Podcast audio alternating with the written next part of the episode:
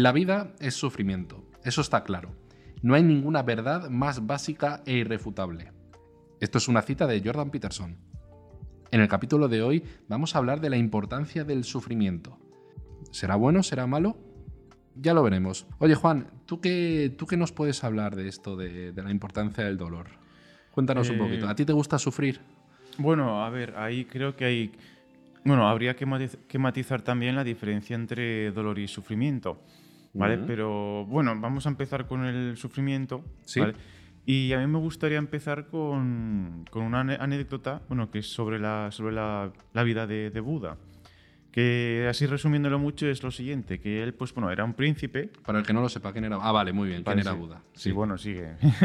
Ah, Eh, pues eso, que Buda era un príncipe, ¿vale? Y entonces pues hubo, un, un momento de su vida, bueno, eh, nada más nacer, que su padre lo que hizo fue que preparó de manera artificial, ¿vale? Todo el panorama que él tenía ahí en su palacio. Sabes que Buda durante los primeros años de su vida, pues prácticamente, bueno, prácticamente no, es que no salió de su palacio, eso, eso es lo que se cuenta.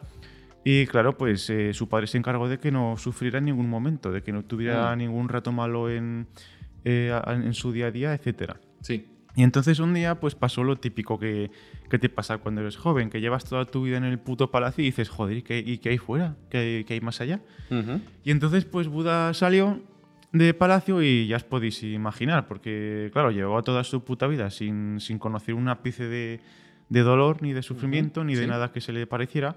Y entonces salió y empezó a ver pues que había gente muriéndose, que se dio cuenta de la finitud de la vida, de que éramos más frágiles de lo que parecemos, etcétera. Y entonces le dio pues una crisis, una crisis existencial de puta madre.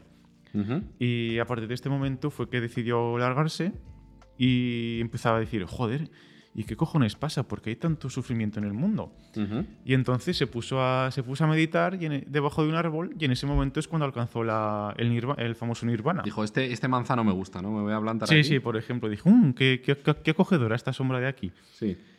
Y claro, él se dio cuenta de que, de que el sufrimiento es algo, algo que, no, que en realidad eh, y- y va a estar siempre con nosotros. Y la única forma de. eh, la única forma de. Bueno, no- de sobreponerse a ello, pero eh, la forma para que podamos ser felices en cierto sentido es aprender a lidiar con eso y no querer evitarlo. Mm. ¿Sabes? Saber que es algo, algo consustancial a, a nuestra vida Sí. y que tenemos que vivir con ello sí o sí. Algo ine- inevitable que te va a llegar Sí. y que depende de ti, pues afrontarlo de una manera u otra. Y ese es el verdadero, el verdadero dilema, ¿no? Sí, yo creo que es que yo creo que la frase que dijo Buda era, creo que dijo em, el, el dolor, el dolor es inevitable, pero el sufrimiento es opcional. Mm. ¿Mm? Quiero decir que esto, esto es, eh, creo que concretamente se refiere a una, a una metáfora o a una analogía que utilizó, ¿vale? en el que explicaba que, por ejemplo, cuando nos alcanza una flecha, vale, tenemos una parte que es el dolor físico, ¿vale? Sí. Que el dolor físico, pues, con el tiempo se termina disipando, desaparece, y luego está el sufrimiento, ese aspecto mental, digamos, que ya es pues las típicas eh, rumiaciones, por ejemplo, cuando estamos todo el día pensando, ay, ¿y por qué me ha pasado esto a mí? ¿Por qué, eh, por qué soy tan, tan pringado en este aspecto de mi vida? Bla, bla, bla, ¿sabes? Este Sí, tipo de, sí, de cosas. El daño psicológico es más, Sí. más fuerte, ¿no? Es como cuando, no sé, pues si tu padre te pega una hostia, ¿no? De pequeño, la hostia te, te deja de doler a los dos aunque- segundos, pero luego te queda así, hostia, que me ha pegado. Sí, aunque más fuerte, yo creo que la putada es que es más, es más difícil de, de quitar. Porque claro, es más, digamos, más abstracto, más... eh, tienes que tener unas buenas herramientas para saber gestionarlo. Ya, y la única manera de tener estas herramientas es haber sufrido. Sí, Haber sí, sí. sufrido. Joder, es que qué puta mierda, eh, de verdad. Pero... Ya, pero bueno. Bueno, sí, y esto de Buda, pues yo creo que es algo que, a ver, esto es una generalización muy, muy vasta, claro, pero creo que, creo que Buda en este aspecto eh, se parece bastante a, a los millennials. Hostia, pero Buda, ¿en qué, ¿de qué año estamos hablando? Va, Buda, buah, o Buah. sea, ahora no, no lo tengo, no lo tengo claro. cuando Cristo se le perdió un mechero, ¿no? En el desierto. Uf, Es que te, te diría ahora, te, te diría ahora mismo algún año, pero no. No, vale, vale, sí, tranquilo, tranquilo. O sea, vale. Pero sí, antes, antes de Cristo, desde luego. Hombre, sí. claro. Joder. Mi- Sí, sí. ¿Millennial en, en qué sentido? ¿Qué pasa con los millennials? ¿Cuál es el problema Quiero de decir- nosotros que somos millennials? Quiero decir, pues eh, yo esto lo re- relacionaría eh, la vida de Buda con la de con la de un millennial tipo, Ajá. ¿sabes? En plan de que yo creo que se puede decir más o menos, bueno, más o menos, quiero decir que, que las infancias que hemos tenido, tanto Buda como los millennials, pues creo que han estado marcadas por la misma dinámica. Quiero decir, pues Buda no sufrió nada en su puta vida. Y nosotros, bueno, a ver, nosotros también, también sufrimos, hemos sufrido algo, depende de las circunstancias o de lo que sea. Pero esto ya lo veremos más adelante porque el sufrimiento creo que también es relativo. Pero bueno, a lo que voy, que, que tú si te, si te planteas, eh, si te pones delante la, la, infancia de un millennial medio, ¿vale? Pues ¿qué, qué es lo que más destacaba? pues la Game Boy, eh, toneladas, toneladas de dibujos animados, que si los tazos, que si las peonzas, que si Yu-Gi-Oh con los panas, que si, ¿sabes? Digamos que a lo mejor tu único sufrimiento quizás era ir a clase y a lo mejor probar exámenes. Claro, es que el problema de, el problema de las sociedades opulentas, ¿vale? En, opulentas. opulentas, bueno, sí, con mucho con abundancia, con las necesidades básicas cubiertas y toda esta pesca, pues que no, que no te hace, te anestesia a, todos los bienes que tienes, a toda, a toda esa abundancia, no te, no te hace apreciarla como deberías. ¿Vale? Y esto a largo plazo yo creo que es eh, que nos perjudica porque nos hace sentir más, más insatisfechos de lo que deberíamos estarlo. Vale, entonces recapitulando, digamos que nosotros, como no hemos vivido, es lo típico, ¿no? Pues es que vosotros no habéis vivido la guerra civil, vosotros no sabéis lo que es pasar hambre, vosotros no sabéis lo que es levantar Españita, ¿no? Entonces, claro, nosotros como digamos, eh, bueno, pero también es cierto que, que eh, eh, nos pasa como en China, en China a los, a los, a los hijos varones se les llama principitos. Anda porque se les trata demasiado bien. Son como, como son los que luego van a tener que sacar adelante a la familia trabajando y mantener a los padres. Digamos que sí, se les cría entre, entre algodones y, se les tiene muy consentidos. Y se les llama los principitos. Pero bueno, eso es otro tema. Y nosotros aquí, por cualquier eh, sociedad occidental, ¿no? Aquí en España, por ejemplo, em, sí, a lo mejor sí, todo el mundo sufre, ¿no? Todas las familias tienen sus problemas, todos tienen los esqueletos en el armario. Ahí reluciendo y listos para salir, ¿no? Todos tenemos nuestros trapos sucios. Pero más o menos, digamos que no estás luchando por tu vida. Ya, eh, sí. en, cada momento. Digamos que a lo mejor puedes pasar eh, penurias económicas, como todo el mundo, pues que a lo mejor tus padres estén en el paro o que eh, pues este, este mes no se llega a fin de mes. Pero aún así, tampoco te hace falta mm, coger una tubería de acero y no, hmm. oxidado y, luchar por tu vida. Sí, mira, es que ahora, ahora que dices eso, eh, he empezado a leerme un libro que se titula eh, Factfulness, ¿vale? Que, que lo que cuenta el autor básicamente es que, que, el mundo está mucho mejor de lo que nosotros creemos. Quiero decir que, que, es algo parecido al otro libro también que, que no sé si lo mencioné alguna vez, que era el de En defensa de la ilustración de Steven Pinker, que cuenta más o menos es lo mismo, que explican, que son dos libros que, que sirven, que están bastante bien para saber, eh, que te, te, lo dice todo con datos, con el de Steven, eh, Steven Pinker, por ejemplo, tiene igual, tiene, yo qué sé, 500 gráficas ese puto libro, sí. ¿vale? Pero que te explica más o menos eh, el panorama global de, de que nunca ha habido, bueno, de que nunca ha habido tan poca pobreza como ahora, que sí, que sigue habiendo gente en la mierda, ¿vale? Pero si lo comparas, yo qué sé, con 50 años atrás, pues el cambio es brutal, ¿vale? Y sí, bueno, y esto te lo, decíamos por... Por lo de los millennials. Sí. Sí, lo que estaba, por ejemplo, intentando decir, ¿no? Es que eh, vivimos también que no nos ha hecho falta afrontar ciertos problemas que sí que otras generaciones o en otros países están afrontando. Y nuestros padres, que es que no se les puede culpar, porque al final es lo que eh, nos sale, nos sobreprotegen. No, pero es que sabes cuál de los problemas. ¿Sabes cuál es la, la mayor putada de esto? ¿Sabes? Es que eh, eh, para que hayamos aprendido las lecciones de digamos, nuestros padres y de nuestros abuelos, mm. pues es que solamente con la teoría no sirve. Quiero decir, este es, un tipo de aprendizaje que tiene que ir acompañado de, de, una emoción.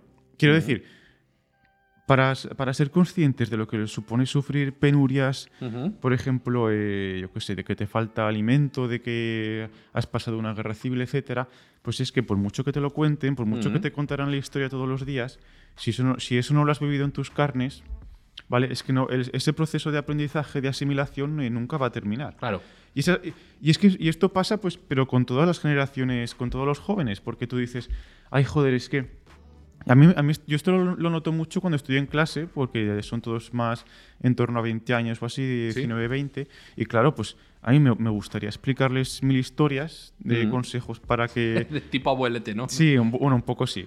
En plan de, venid chicos, reunidos a mí. eh". Sí. Pues, Haced un círculo. Aquí a la sombra de este árbol. Hagamos un corro. Sí. No, y eso, y te das cuenta de que, de que po- po- eh, por mucho que les cuentes las cosas, es que como, no va, como, como esa teoría no vaya acompañada del- de la emoción que evoca el pasar por, ese, por esa etapa, por ese Ujú. sufrimiento, por, por lo que sea, es que el aprendizaje no termina. No, no termina de, Buah, sí, tengo, de asimilarse. tengo el ejemplo perfecto. Como bien sabes, a los 16, me- a los 16 años me mandaron un mes a Canadá Sí. a estudiar inglés. Y allí me pasó una cosa. Bueno, es que claro, toda la- todo el instituto, ¿no? A- Estudiando inglés, las clases extraescolares y toda esta mierda, ¿no? Que, que que el inglés se enseña mal. en España, el inglés es. Bueno, en fin. Sí, sí, sí. ¿Y qué me pasó? Pues que tenía que volver a casa, era de noche. Y no, no, no tenía, no, no sabía volver por Ah, el tren. ah, y y, eh, tuve que. Mi cerebro hizo el. Y aprendí. O sea, mi cerebro se le, le hizo el clic y aprendí inglés en ese momento. Sí. Cuando La- de verdad tenía el problema y no podía volver a La casa. necesidad, la La necesidad. necesidad. Puta nece- La necesidad enseña más que la universidad. Hablando con la gente por ahí que me ayudasen, por favor, no sé qué, no sé. Sí, sí, sí. Y por ejemplo, cuando tuve otro día que me pasó casi lo mismo, hice autostop. Hice autostop, tío, con Hostia. 16 años en Canadá. Qué. ¿Vale? Yo ahí, ahí, eh, eh, solito. Y claro, eh, en ese momento, eh, joder, problemas. Que te- o sea, eh, la- las experiencias te dan sabiduría. Y las experiencias eh, no son otra cosa más que resolver problemas. Si, si desde que somos pequeños estamos acostumbrados a, yo qué sé, se te rompe una cremallera y, ay mamá, ay papá, arréglame la cremallera de la chaqueta. Evidentemente no estamos diciendo, no quiero decir que un niño tenga que arreglarse la cremallera, sí, pero es con todo. Si, si dependemos de otros para que nos resuelvan los problemas, al final vamos a crecer, vamos a ser eh, mayores Sin saber no- pescar. Sin saber pescar y no vamos a saber hacer nada. Y eso es lo que pasa a mucha gente. Porque hasta que no te enfrentas a los problemas de verdad, no, no, no, no aprendes. claro. y, y lo que pasa es que nosotros vivimos tan bien, tan bien comparado con otras generaciones de otros países, que, que es normal que, yo creo que es casi normal que, lo, que los padres o el sistema o, o- o la sociedad en general nos, nos proteja demasiado. Sí, ¿cómo es la frase esta? Que eh, tiempos difíciles crean personas fuertes, pero Sí. tiempos fáciles crean personas débiles. pues Es sí, que- básicamente. ya, y, que, no, y que no pasa nada, quiero decir que yo, yo con esto no quiero echarle la culpa a nadie ni nada, ¿vale? claro, Que a ver, cada no uno tiene culpa. sus circunstancias y tal, pero es que mira, yo creo que concretamente una cosa que nos pasa a- que nos ha pasado a los millennials es que eh, para apreciar de verdad las cosas lo hemos hecho al revés, porque por ejemplo, cuando es decir, cuando ya tienes las cosas hechas, digamos, las necesidades básicas cubiertas, ¿vale? Mm. Pues ya es que lo único que te queda es preguntarte cosas más, mm, no sé, más trascendentales igual. Quiero decir, Mm. porque eh, esto no sé quién se lo escuche decir, pero que lo que pasa es que ahora las sociedades occidentales, así más con abundancia y con opulencia y tal, pues que empiezan al revés. Mm. Empiezan con eh, preguntándose ya el porqué de sus vidas. Ya, ¿Sabes? entiendo lo que Pero, quieres decir. pero no son conscientes de que para haber llegado a poder preguntarse ese por qué, ¿sabes? Tienen que haberse dado unas circunstancias en las que tengan la- las necesidades básicas cubiertas, eh, que tengan, yo que sé, que tengan una vivienda, que tengan acceso a, yo que sé, a una educación, que tengan ciertos derechos, etcétera. ¿Vale? Es- Y si ya empiezas preguntándote el por qué, ves todo esto, ya lo dejas, lo dejas en la sombra y, no, y ya no lo, no lo vuelves a, no lo vuelves a ver. Ya. Ya, ya, ya, ya. Es que esto también me parece curioso por. Quizás el. em, hay gente que, que ya tiene la vida tan resuelta que Mm. buscan problemas donde no los hay. Necesitan. Es como que yo creo que el cuerpo. No, no, los seres humanos creo que estamos hechos para resolver problemas. Yo creo. Sí, bueno, sí. se- Es la, es la sí. manera de sobrevivir. O sea, necesitamos sí. resolver problemas. Y cuando tenemos todos los problemas resueltos, buscan conflicto donde sea. No, sí, eso. eh, sí, eso es, es un sesgo que tenemos también de que. Esto, creo, creo que se- esto se llama, creo que, la paradoja del progreso. Que esto es que cuanto mejor van las. que No importa cuánto mejoren las cosas, ¿vale? Nuestro cerebro siempre va a encontrar algún problema. Sí, sí, Siempre, sí. no importa, porque esto es, eso es lo que pasa en, precisamente en estos dos libros que te he mencionado antes, pues Sí. nombran esta, esta paradoja, que claro que en la paradoja del progreso, que cuanto mejor van las cosas, no, da, da igual porque la gente siempre va a poder encontrar eh, algún problema aquí, algún problema allá, siempre va a haber pesimismo, que si fatalismo, etcétera. Claro, pero es que, es que te voy a poner un ejemplo. Tú, por ejemplo, imagínate un amigo tuyo que viene y te dice, guau, tío, me he manchado las zapatillas. Tengo un drama encima, tengo una tristeza. ¿Tú has visto mis zapatillas? ¿Has visto esta mancha? Y entonces tú puedes pensar internamente, hostia, tío, eres gilipollas, ¿no? O sea, hay gente que se muere de hambre y, y tú estás por tus zapatillas. Pero es que a lo mejor para él, que tiene todas las necesidades cubiertas y todos los problemas que- resueltos durante toda su vida, el que tenga las zapatillas sucias es el, el mayor problema que tiene en ese momento.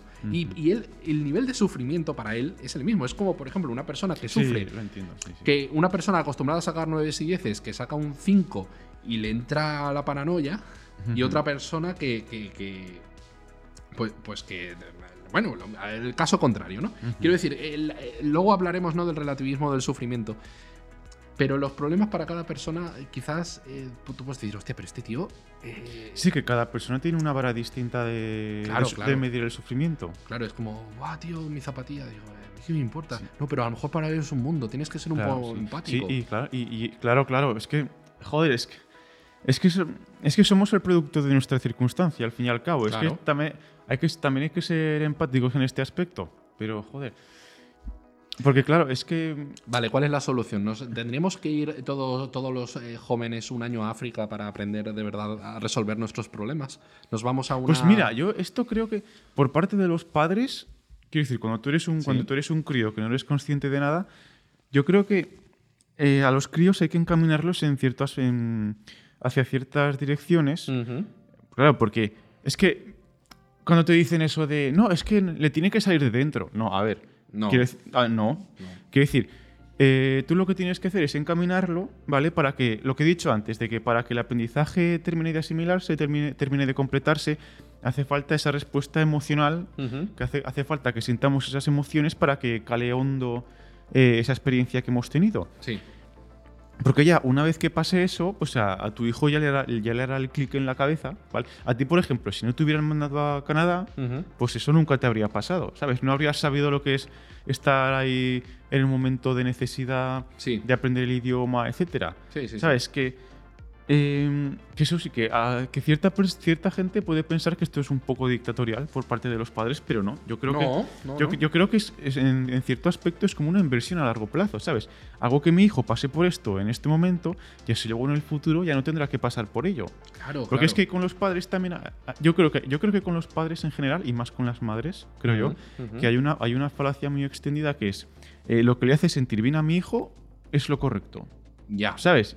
Y es que y eso es una, una cagada, porque precisamente por lo que estamos hablando en este podcast de, de la importancia del sufrimiento, es que es algo necesario para poder desarrollar eh, resiliencia en el futuro. El tema padre-hijo será inevitable que saliese, porque es que a lo mejor yo creo que hay padres que piensan que lo mejor para sus hijos es que no sufran nada. Ya. Y es, y es normal, coño.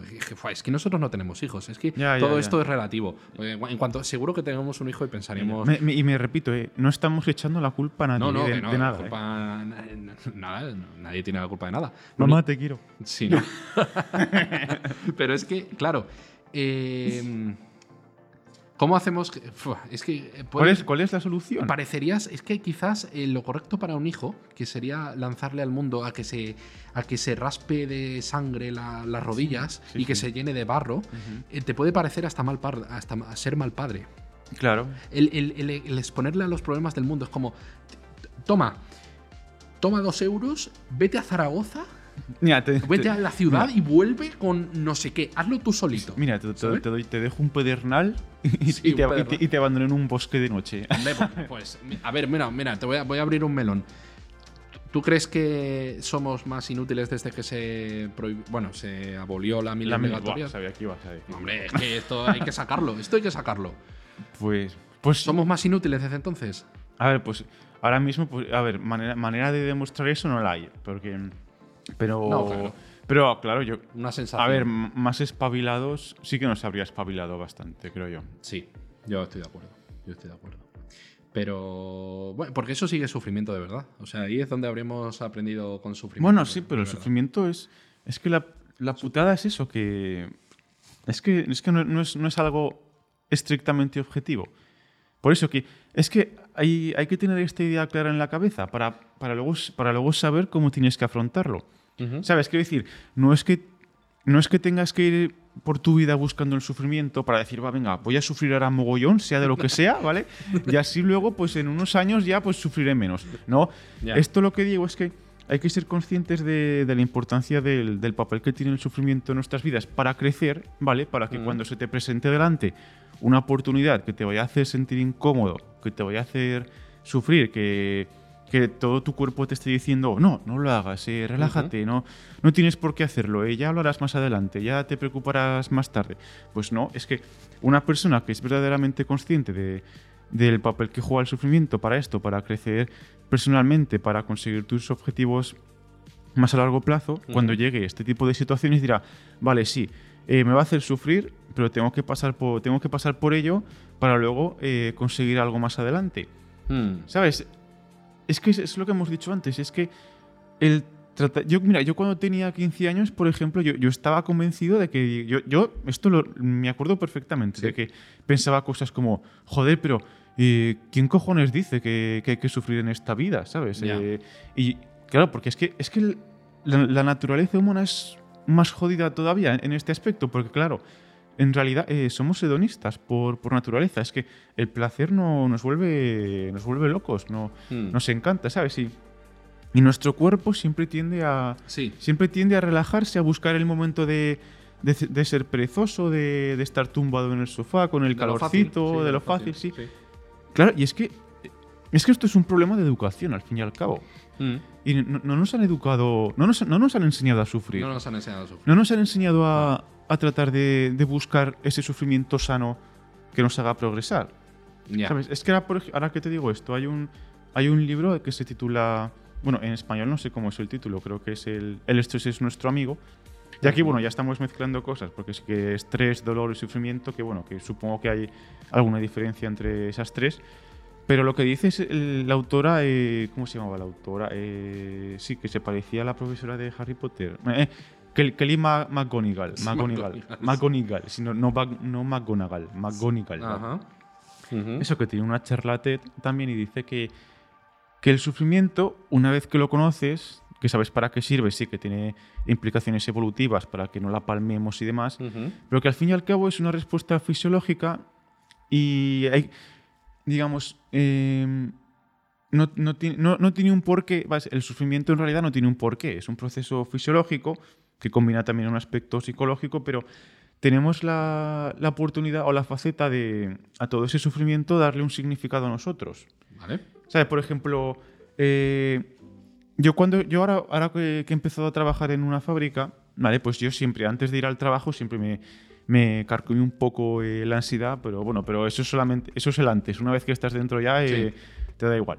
Pero claro, yo cuando estoy ahí en plena faena digo, a ver, eh, ¿de qué me está sirviendo esto? Eh, Ujú. eh, ahora, mismo, ahora mismo no es que lo esté pasando demasiado bien, pero este sufrimiento, pues voy a conseguir algo con ello. Claro. pero- ¿Sabes? Y una persona que esté ahí, que se sienta muy desgraciado, que no, conoz- que no, que no esté al tanto de lo que esto le puede aportar, o, de, Ujú. o que no sea consciente del- de que él mismo le puede dar un significado a eso por lo que está pasando, pues es que te, te complica mucho las cosas.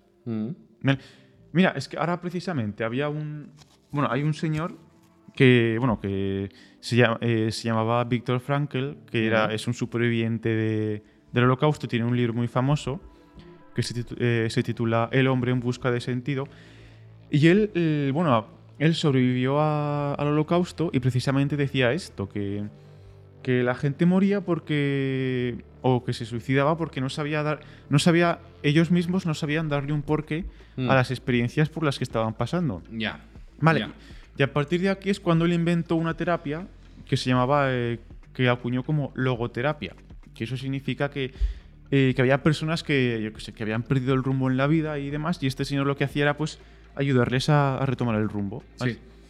O sea que la logoterapia pues básicamente consistía en, en tratar de enseñarle a cada persona cuál era su propósito de vida, o al menos encaminarlos un poquito a, para que les, les resultara más fácil encontrarlo. Ya, ya, ya, ya, ya veo, ya veo. Sí, además es que, eh, bueno, cualquiera que no- nos hayamos reventado en el gimnasio, sabemos que al hacer ejercicio, esto es como los músculos.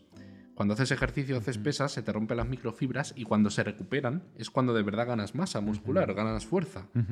Digamos que el- con el sufrimiento es lo mismo, ¿no? O sea, cla- claro, el- Sí. no, no, no pain, no gain, ¿no? Que Sí, se- No, que se sí, no, dice. es que es, es- es que es eso, es que es eso. Ya, ya, ya, ya, ya veo, ya veo, ya veo. No, no, sí, sí. No, sí. Entonces, cuanto mejor estamos, entonces, cuanto mejor estamos, menos sufrimos, pero cuanto menos sufrimos, menos aprendemos. ¿no? Mm. ¿Tú te acuerdas hace dos veranitos que nos perdimos en la montaña? Ah, sí, sí, sí, sí. ¿Qué- ¿Cómo lo pasaste? ¿Qué, qué fue, qué, qué sentiste en ese momento? No, pues no, no, no, no me sentí mal, ¿eh? ¿No te sentiste a, mal? a ver, no, no por- porque estaba acompañado, pero vamos, si, si llegó a estar solo ya habría sido distinto. Porque, porque estaba yo, ¿no? Que sí. Al final salimos, o sea, no encontramos el camino, pero nos perdimos, nos perdimos. A ver, no muy lejos, ¿no? Pero Hostia, se nos hizo de noche, casi. es que fue un poquito. Fue un poquito complicado lo que pasa, porque no había manera de orientarse bien. Pero, pero bueno, pero al final salimos, ¿no? Eh, ah, sí, salimos hasta con heridas. Yo salí hasta con heridas de ¿Ves? la, eso, de la eso- naturaleza. eso- sí, eso es, una, eso es una metáfora de lo que debería ser la vida. O sea, sí, ¿no? en plan de. to- pues yo que sé, te pierdes, eh, te encuentras a ti mismo, todo este rollo que se dice, ¿vale? Sí. Y luego apareces ahí con una barba de 5 metros, con heridas Sí. por todo el cuerpo y dices, Buah, soy otra persona. No, no, pero, pero salió bien, salió bien. Y, y a lo mejor quizás pues aprendiste un poquito a orientarte. Un poquito. Bueno, me sigo, No. me sigo orientando Vale, como vale. el culo, la Vale, vale, vale. Bueno, eh, ya daremos una clase eh, por Sí. 9.99 al mes. Podremos dar clases de orientación, ¿vale? En- en- para no perderte en el monte. Y ahora, bueno, eh, ahora que hemos hablado ya de, de esto, de la importancia de- del, papel que, del papel que puede tener el sufrimiento, eh, de esto de que hemos dicho también de que es inevitable, que es una parte que no podemos quitar, Como Thanos. Como tal, soy inevitable, sí, vale. pues hay un libro que creo que esto lo, lo ejemplifica muy bien, Sí. que se titula, es, es muy famoso, el de eh, El sutil arte de que todo te importe una mierda, ¿vale? Oh. Eh, de Mark Manson. No será de la familia Manson. Eh, bueno, sí, si tiene ese apellido. Eh, Pero- espero que no. Su familia es Manson, El, ¿sabes? el que lo el que lo entienda lo ha entendido. Ah, vale, ahí. Bueno, pues eso, que lo que quería decir es que, que este autor, pues como punto de partida toma eso, que, que el sufrimiento nunca se va a terminar y entonces pues tenemos dos opciones. O tratamos de, de evitar el sufrimiento a toda costa, ¿vale? Que esto nos va a hacer más desgraciados todavía. Sí. O sea, no te- eso es encerrarte básicamente, a cavar un, un hoyo, Claro. hacer eh, la- lo del avestruz, ¿no? De Sí, enterrar sí. la cabeza y que, Y- y que y- por fuera pase lo que, Y, lo que sí, sea, ¿no? y a la verga todo. Vale. Y luego la otra opción es eso, ser conscientes de, de que es importante para nosotros sufrir para conseguir objetivos y metas. Y es lo que, una frase que me marcó mucho que decía su libro era que, que la felicidad consiste en, en resolver problemas que te guste resolver. Ajá. ¿Sabes? Porque, claro, eh, es lo que hemos dicho antes, de, de la paradoja del progreso, que no importa lo bien que estemos, ¿vale? Siempre vamos a tener problemas que resolver. Sí. Entonces él lo que dice es, vale, tenemos que, tenemos que tratar de, de hacer las cosas en nuestra vida para que en nuestro día a día, eh, yo qué sé, como nuestro trabajo, por ejemplo, consis- consista en, en resolver problemas que nos guste resolver. ¿Vale? Que, que la felicidad consiste en decidir, en ser conscientes de que vamos a sufrir, pero la forma mm, más adecuada para sufrir menos es decidir eh, qué coño nos importa más, ¿sabes? Vale.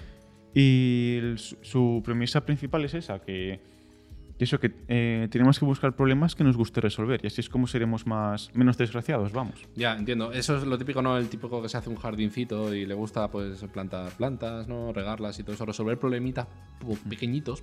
Además, eso, eso genera endorfina, ¿no? O sea, te, te genera la, la hormona de la felicidad, te- resolver problemas. Te, hace sentirte útil, eh, sí. todo esto. No, ya, ya. Le da significado. Claro, es que, joder, es que, es que sin sufrimiento no, no puede haber significado, ¿no? Mismamente, eh, el que se saca el carnet de conducir y luego no conduce, eh, si tiene coche, obviamente, o puede conducir. ¿Cómo se aprende a conducir? Conduciendo. Si te da miedo conducir, la única manera de quitarte, de que se te vaya un poco ese miedo es con la experiencia. Es conduciendo, es enfrentándote a ello y sufrir un poco al principio y luego decir, joder, no es para tanto. Claro, claro. Eso con todo. Como, no sé, o el que se quiere sacar el carnet de moto. Mucha gente le tiene miedo a la moto, tío. Tío, no es para tanto. Claro, nada, es que nada es tan, nada es para tanto. Si le echas todo pasa. El, tiempo adecuado. Sí, eso, eso eh, siempre es como el, el- el que, el, que hace la selectividad. o, Pa- o PAU, ¿no? Que se llama ahora. Ah, no lo sé. Sí, prueba de acceso a la universidad. Sí, es que somos de otra, de otra época. Eh, pero el sufrimiento es el mismo. ¿Tú, tú acuerdas cuando íbamos a hacer la selectividad? Eh, que sí. decíamos, hostia, qué complicado, no sé qué, y luego lo haces y dices, coño, si no ha sido para tanto. No ha sido para tanto porque te, te- te has, te has preparado para ello. Pues esto con todo. Nada es tan difícil. A la hora de la verdad, nada es tan complicado. Yo creo que es eso. Bueno, a ver, eh, salvo las matemáticas. No. mm, A ver, no, eh, yo creo que. eh, yo creo que lo que estás intentando decir es que. eh, que no. A ver, hay que matizarlo también, pero que no importa cuántas putadas te pasen, quiero decir, porque luego, una vez que pasan, ya dices. Vale, pues. mm, ay, aquí seguimos, ¿sabes? Quiero decir. Ujú. Esto, a ver, que tampoco es que tampoco es que de todo se salga, ¿sabes? Mm. Por- Pero sí que. Yo, mira, eh, el segundo día del trabajo en la fábrica, pues fue el puto peor día de todos. Sí. Fue una puta locura, súper mal. No tenía ni puta, eh, ni puta idea de qué tenía que hacer. Había, se, acumularon, mu- se acumuló mucho trabajo, iba como el puto culo. Y luego lo pasé súper mal en ese momento. Bueno, aunque tampoco te pispabas demasiado porque era todo el rato pim pam, pim pam. Pero luego terminé la jornada y dije, bueno, joder, ha, sido una puta mierda, pero, pero aquí sigo. Sí. ¿Sabes? Que, que una vez que te ha pasado ya, es que es, en cierto sentido es como si no hubiera pasado nada. ¿Sabes? Dices, "Uf, ¿y para qué, para qué cojones me, me he rayado tanto? Te has rayado tanto. No, no, pero. Sí, sí, sí, sí. No, sí, es verdad. Sí, es Sí, verdad. pero eso es que la putada es que es.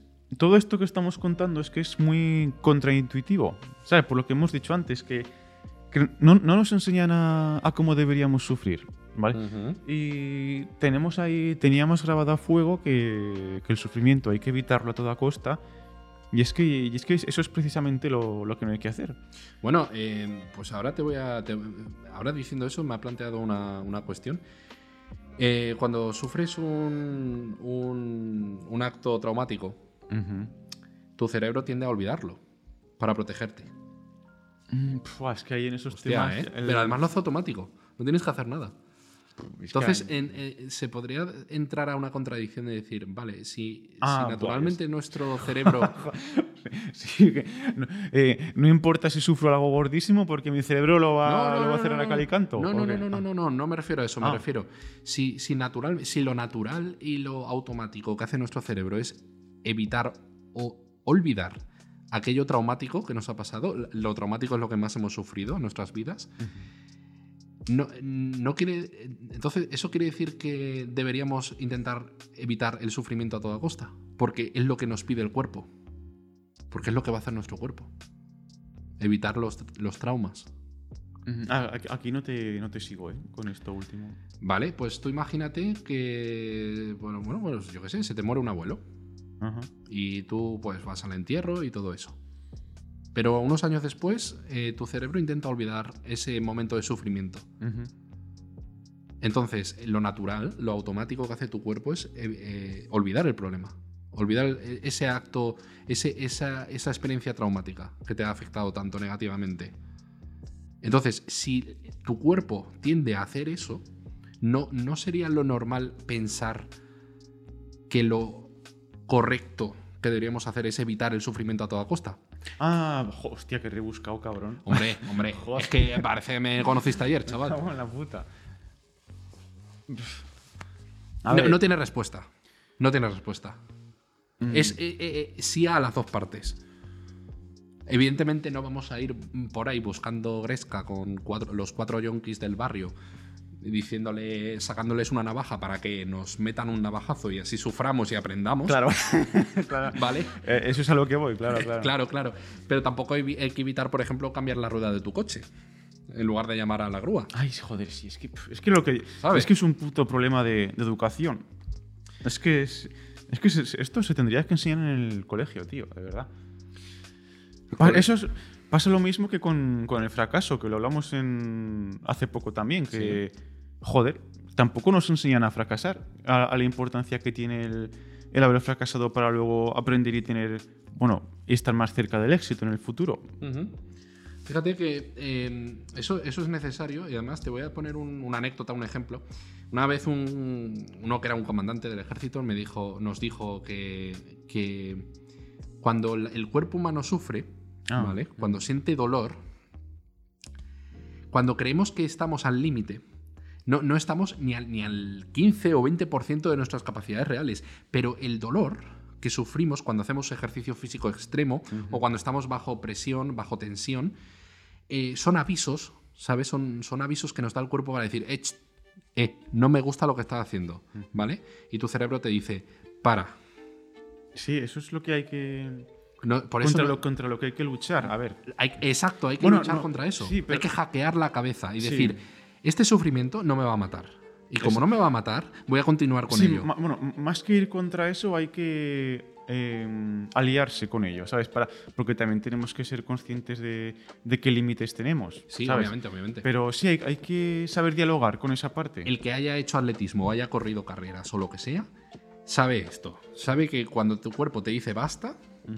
Tienes que, como sea, cada uno tendrá su truco, hackearte el cerebro y decir, no, em- eh, puedo volver a hacerlo. Yo, por ejemplo, cuando corría en mis años mozos, tenía un, tenía un truco. Me hackeaba el cerebro de esta manera, nadie me lo dijo, digo, voy a descubrir esto. Y era, eh, tenía un reloj, ¿no? Que me marcaba los kilómetros corriendo y cada vez que, me marcaba un kilómetro me vibraba y decía, y me decía a mí mismo, estoy empezando a correr ahora. Cada kilómetro, o sea, hacía Ah. 100, 200, 300, 400 metros, pum, un kilómetro. Miraba el reloj y decía, me decía internamente, estoy empezando a correr ahora. Como que, como un reinicio. Entonces, evidentemente el cansancio vas a tenerlo el mismo. Sí. Pero te estás hackeando el cerebro y el cerebro ya no te va a decir, oye, para, que no me gusta que corras tanto. Y esto con todo. O sea, es aprender a, a aceptar el sufrimiento y utilizarlo Sí, en tu a- provecho de alguna manera. Claro, claro, eso es, eso, eso es, eso es lo que nos enseña a ningún lado. Bueno, sí, en, algún- en un Bueno, sitio sí. Bueno, bueno, sí, a ver, que, que igual estoy, igual estoy proyectando algún. No, eh, experiencias personales. Algún tramo interno mío pero- Un trauma interno tuyo. con, to- con todo esto, pero. Hay un sitio donde te enseñan a- el valor del sufrimiento, En la llorería. en la llorería. Correcto. Pero sí, sí, no, eh, sobre todo cuando los que sean atletas y deportistas, eh, esto lo, lo, lo sabrán, básicamente. Entonces, mm, Que, ah, lo de. Sí, lo, lo del relativismo del sufrimiento, ¿no? ah, sí, sí, sí, que lo dejamos para después. Dime, dime. A ver. de, de la relatividad de Einstein no hablamos, ¿no? Vale. ¿no? Para- Otro, otro capítulo. Otro capítulo, vale. vale, vale. Pues sí, con esto lo que hemos. eh, antes lo hemos nombrado, que. Que bueno, esto no sé si es, un- si es una putada. Bueno, yo creo. No, yo creo que nos favorece. Que el, el hecho de que no exista un. digamos, como una barrera o un umbral objetivo de sufrimiento. Es que est- esto en realidad es, es- me parece una idea poderosa porque, porque no- nos, enseña, nos enseña que lo, lo que lo que venimos diciendo, que podemos, digamos, hackear lo que nos va sucediendo. ¿vale? Para ir, para ir recibiendo dosis de sufrimiento que, que nos, vayan a, que nos vayan a hacer eh, progresar. O sea, es eh, claro, em, cl- es que lo que hemos dicho, si, si, tú, es- si tú has tenido una vida materialmente bastante asequible, pues tu umbral de sufrimiento va a ser inferior que el de una persona que ha vivido en la, en la mierda. El ejemplo ¿sabes? de las zapatillas. El- exacto, antes. exacto. Es el ejemplo de las zapatillas. Que, y, y esto, joder, es que me parece una idea importante porque, claro, eh, podemos, ¿cómo decirlo? Podemos eh, malear. Eh, uy, malear. Sí, esa- sí, ¿Moldear? Eso, joder, malear. joder. Ay, se nota que he dormido un poco. ¿no? Sí, ¿no? que, sí, que, eh, que es que me parece muy poderoso el, poder eh, moldear nuestra capacidad de sufrimiento para estar mejor en el futuro. Así que es lo que hemos dicho, que para poder eh, desarrollar resiliencia hace falta haber sufrido antes. No es que de repente, yo que sé, nazcas y ya digas, Buah, eh, soy inmune a todas las mierdas que me puedan pasar. Entiendo, entiendo. Esto es como, básicamente, el, el autor este que dijiste antes, Víctor Frankl, ¿no? Eh, probablemente después de sobrevivir al holocausto, si tuviese que hacer algo en su trabajo, en plan, "Oh, tienes que entregar estos informes antes Sí, de las sí, dos", diría, "Buah". Bitch, please. He sobrevivido al holocausto, Exacto, ¿vale? exacto. O sea, soy el puto amo. Exacto, Literalmente soy sobrehumano.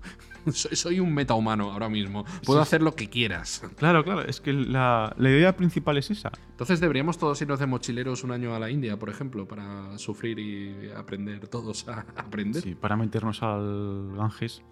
Ahí. Pues Fíjate que este tipo de cosas están mal vistas ¿eh? por la sociedad. Bueno, mal ¿El qué? vistas. ¿El qué?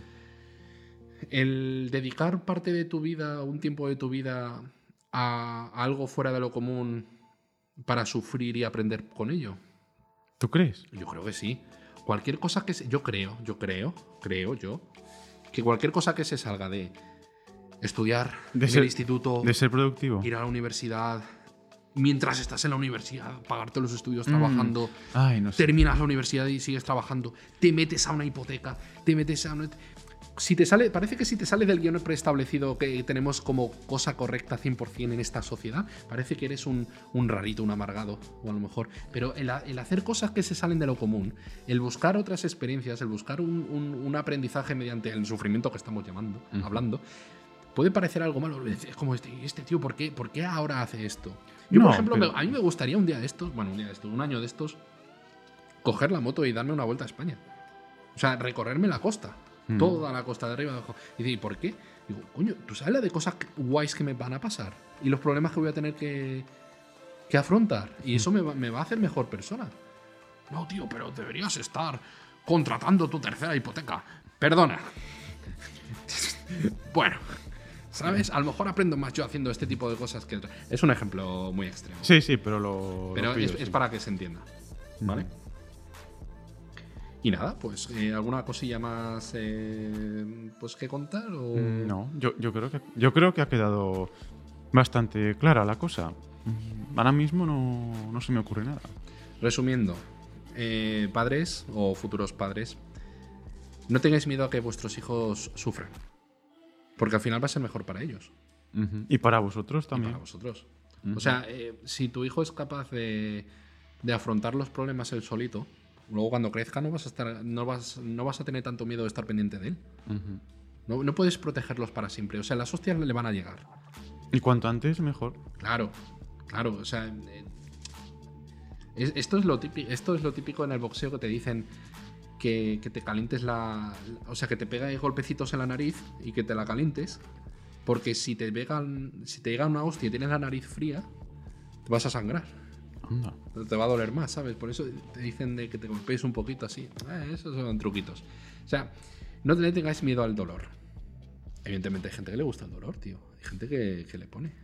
Pero, em, ¿y, si te, ¿y si te gusta el dolor, pero pasa a ser placer o sigue siendo dolor? En el próximo capítulo. Joder, hostia, hostia, en el próximo capítulo hablaremos Hostia. de estas cosas. Hostia. Es ba- ba- bastante interesante. Bueno, pues yo creo que hasta aquí está, Sí, está bastante pues, bien, ¿no? Sí, sí, pues hostia. Al final ha, ha cundido, sí, sí. Pues bueno, y- pero sí, pero entonces en el próximo de qué, de qué hablaremos. Pues no lo sé. Algo se nos ocurrirá. Hasta luego. Hasta luego.